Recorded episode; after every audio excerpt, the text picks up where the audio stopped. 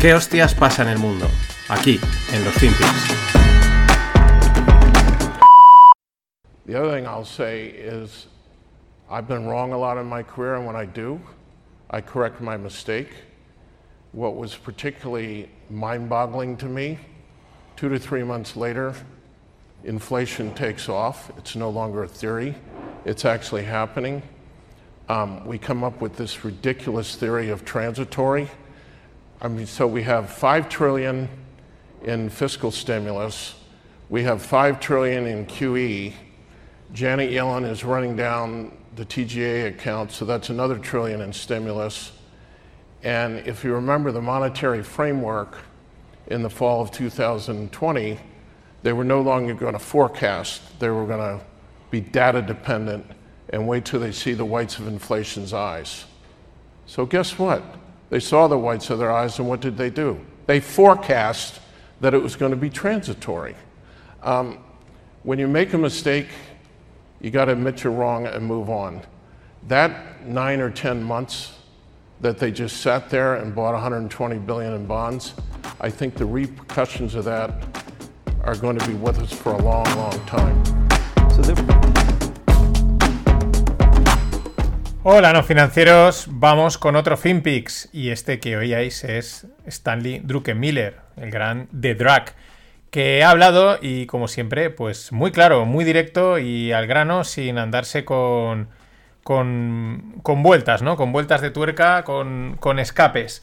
Eh, ¿Qué es lo que dice? Pues que considerar la inflación transitoria ha sido un error. Pero más error es no reconocerlo y corregir el rumbo.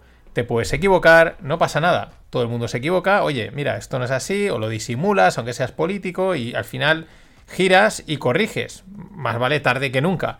Pero no, ya sabemos, durante mucho tiempo, no, esto es transitorio, estamos viendo los datos, a ver hacia dónde va todo. Por eso Stanley cierra diciendo que esos 8 o 9 meses de seguir comprando bonos, porque esto era transitorio y aquí no pasa nada, pues que van a tener unas consecuencias que vamos a sufrir durante mucho tiempo.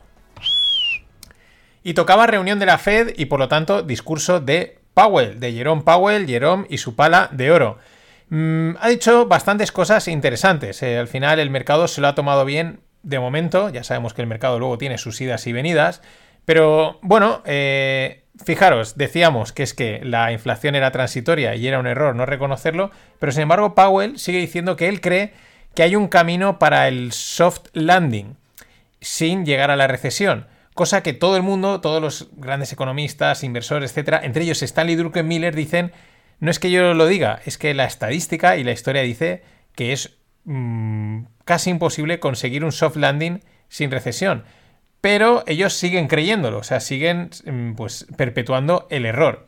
Más cosas que dice Jerome Powell respecto a la, al QT o al quantitative tightening, que es, digamos, la retirada de liquidez, ¿no? Dice, bueno, pues la Fed en algún momento eh, lo llamará, irá por él eh, y lo parará en un momento en el que sea seguro. Bueno, aquí ya tenemos una frase, estas un poquito más ambiguas.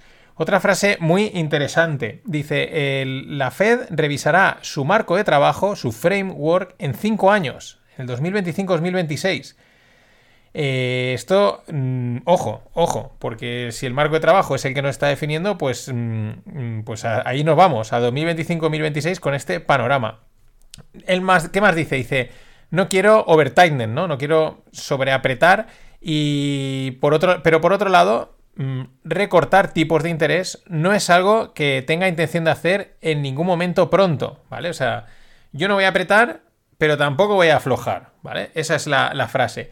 Y por último, dice, eh, la última frase que he destacado es que dice, la Fed ha sido muy agresiva, pero no parece apropiado eh, pues hundir la economía, tu crash de economy, y luego eh, ir a limpiarla, ¿no? No parece adecuado ese plan. Pero ellos siguen con el plan del soft landing, que muchos dicen que lo que puede llevar es a la recesión, pero dice que no la quiere er, que no quiere hundir la economía para luego tenerla que limpiar. Entendamos ahí un poco el juego que tampoco al final está muy claro. El resumen, que siguen con el plan, es decir, subir tipos, retirar liquidez, pero de momento no van a apretar, ¿vale? No van a apretar, subirán tipos de manera más moderada, pero no esperan recortarlos, que no vengan enseguida a decir, venga, vamos a volver a lo de antes, a las fiestas. No, no, no, no. Y ojo con eso de que de momento eh, revisarán el marco de trabajo en el 2025-2026. Porque según como lo miremos, 2025-2026, por desgracia, eh, cerramos los ojos y están ahí, pero por otro lado también puede hacerse bastante largo. Y mientras, el balance de la Fed sigue reduciéndose a un ritmo de 95 billions al mes. En total tiene 8,6 trillions en activos actual, eh, que equivalen a un 33% del PIB de Estados Unidos, que se dice pronto. Eh, la reducción empezó eh, este 2022 y en lo que va de año el balance ha pasado de unos 9 trillions a unos 8,6 trillions, es decir, una reducción aproximadamente de un, 40, de un 4% del total, ¿no? Pero pongamos más en contexto. Desde, desde la pandemia hasta finales de 2021, el balance de la Fed creció de 4 trillions a 9 trillions, o sea, más que duplicarse. Ahora han reducido un 4% del total, o visto de otro modo, han reducido un 8% del exceso creado desde marzo del 2020, ¿no? Si, si crearon 5 trillones en apenas dos años, pues ahora has quitado, ahora es como han quitado un 8%.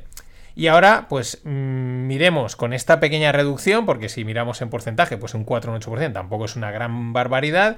Eh, con esta pequeña reducción vamos a ver lo mal que se lo han tomado parte del mercado, ¿no? Del mercado financiero el 2022 que lleva.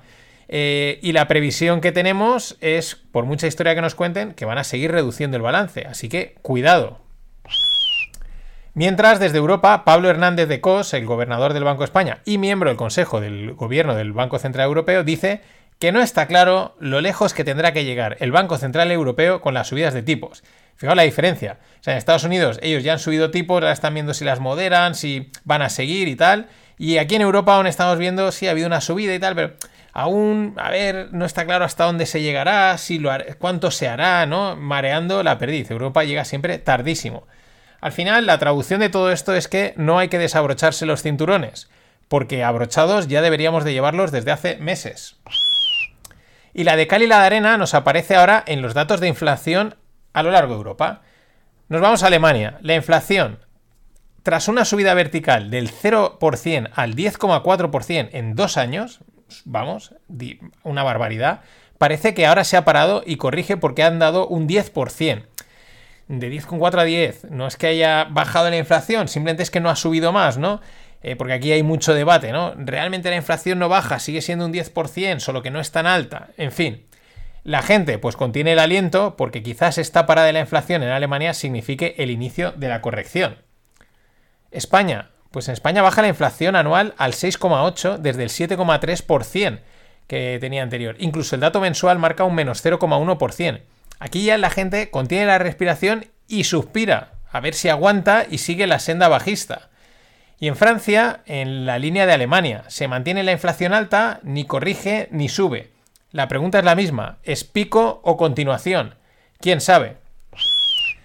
Pero la pregunta respecto a estos datos contenidos de inflación, eh, la pregunta es la siguiente. ¿La inflación baja porque está cayendo el consumo? ¿O este, el consumo, sigue fuerte y baja la inflación porque bajan los costes? Eh, claro, mm, si la gente no consume, la forma de dar salida a los productos es bajando precios. Aquí entramos, seguimos con la de Calderena, porque unos datos apuntan y se oye a muchos economistas, no, no, la economía está súper fuerte, el empleo está disparado, bla, bla, bla. Y por otro lado, vemos, o, por otro lado, vemos eh, despidos en las tecnológicas y otros datos que parece que la cosa afloja. Por ejemplo, el dato de consumo mensual en Francia se sitúa en un menos 2,8%, es decir, se retrae el consumo viniendo de un 1,3%. Es una retracción, podemos decir, mm, significativa. Suecia, por ejemplo, reporta una caída de ventas al por menor del menos 7,7% en octubre respecto al octubre del año pasado. Es el peor dato de 1992, con lo cual es un viaje enorme a las ventas, de, al, consumo ese a pie de calle, la de cal y la de arena. Pero ya que hablamos de consumo, hablemos de Black Friday. Así en general parece que ha ido bien. Mm, no se oye nada malo, por lo tanto, bien. Según Mastercard, un 12% más respecto al año pasado. Y según Barclays Payments, las transacciones de Cyber Monday han subido un 5% respecto al año pasado y el e-commerce marca récord de ventas llegando a los 9,12 billions. Es verdad que aquí también podemos decir, claro, si hay inflación las cosas cuestan más y por lo tanto puedes decir que, se ha gastado más, ¿no? Mm, ahí está. En cualquier caso, es bueno, aunque si lo pensamos, o yo lo he pensado respecto a Black Friday, creo que la cosa tiene que estar realmente deprimida a nivel económico para que un Black Friday salga mal. Y me voy a explicar. Eh, digo realmente deprimida. Si la economía va bien, normal o muy bien, en fin, la economía marcha, pues la gente compra. Aquí no hay misterio. Va a comprar en el Black Friday y en el no Black Friday. Y va a comprar en Navidades y en no Navidades. La gente gasta, consume, está con confianza y tira para adelante. Si la economía va mal, no nivel de presión, pero bueno, mm, va ahí. Pues yo creo que Black Friday es de compra obligada, porque te permite ahorrar y reducir costes en compras, en navidades, etcétera. E incluso, pues eso, es casi como podría darse que en momentos más flojos económicos, Black Friday incluso funcione mejor, porque la gente anticipa mucho las compras para ahorrar dinero, ¿no? En fin, por eso digo que creo que debería estar muy deprimido el tema para que realmente Black Friday salga mal. En cualquier caso, siempre que salga bien, pues es una buena señal. Lo que yo sí que he visto, eh, y uniéndolo con el tema tecnológico, es unos descuentos muy agresivos en todos los servicios digitales y tecnológicos, de suscripciones, de cosas de software y tal. En fin, he visto auténticas, eh, me han parecido descuentos muy fuertes. En productos retail, mm, ropa y cosas así, no puedo hablar porque la verdad apenas he mirado.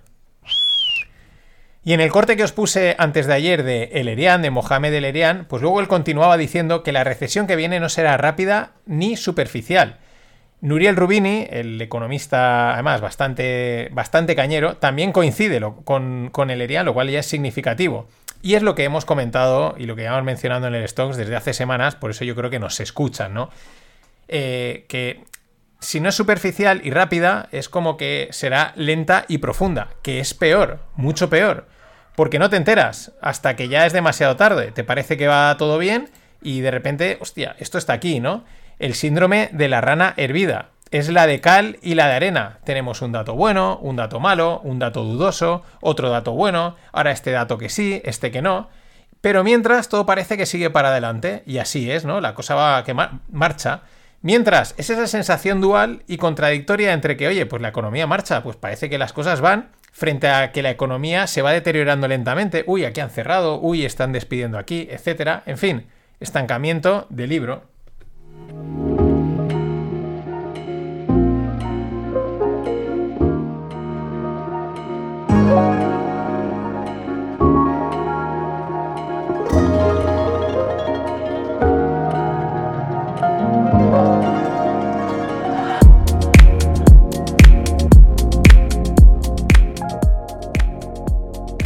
Y hoy en la lupa, pues vamos a hablar de, de, tergiversar, ¿no? De, darle la vuelta a las cosas, que es lo que le encanta a las élites, a, los economistas y a, bueno, a toda, esta, a toda esta farándula, ¿no? Que es, y al final es un circo, ¿no? Pero además ahora se meten con una cosa como muy elemental y muy básica como es la curva de tipos. ¿Qué es la curva de tipos? La curva de tipos es la línea que surge al unir todos los tipos de interés en los diferentes plazos. Tú tienes el tipo de interés a tres meses, el de un año, el de dos años, el de cinco, el de diez, el de veinte y eso te da un puntito, los unes y te sale una, línea. Lo normal es que esa línea vaya de menos a más, es decir, pendiente positiva, ¿no? Como una rampa que subes. ¿Por qué? Pues porque los tipos de corto plazo son menores que los de largo plazo. Y esto es lo normal e indica que la economía está normal, está pues creciendo más o menos, pero está todo bien, o sea, no hay sustos. Cuando se invierte la curva, es decir, la curva es negativa, es como que bajas hacia abajo, ¿no? Es decir, los tipos de corto plazo son más altos que los tipos de largo plazo. Eh, la interpretación lógica de esto, dices, ¿por qué sucede? O sea, mm, pues porque, primero, es un indicio de recesión.